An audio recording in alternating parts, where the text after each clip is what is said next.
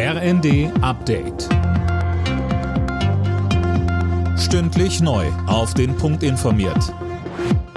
Ich bin Anna Löwer. Guten Abend.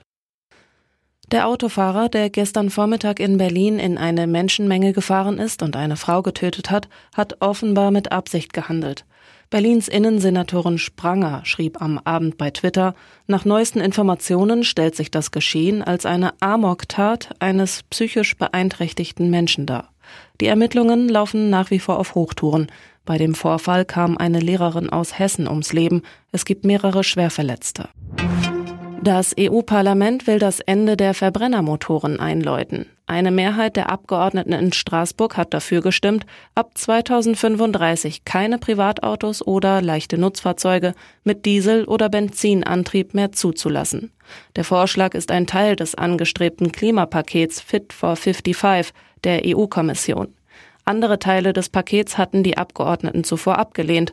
Der europäische Emissionshandel wird damit nicht wie geplant ausgeweitet und einer CO2-Grenzausgabe für Importe bestimmter Güter erteilte das Parlament auch eine Absage.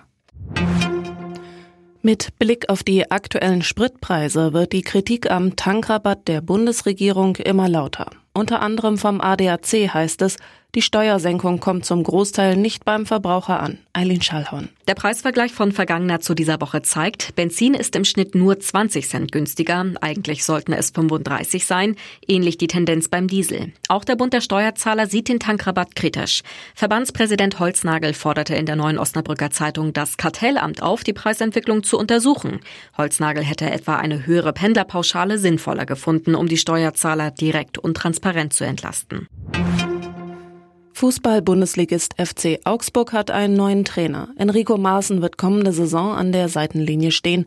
Der 38-Jährige hatte zuletzt die zweite Mannschaft von Borussia Dortmund trainiert.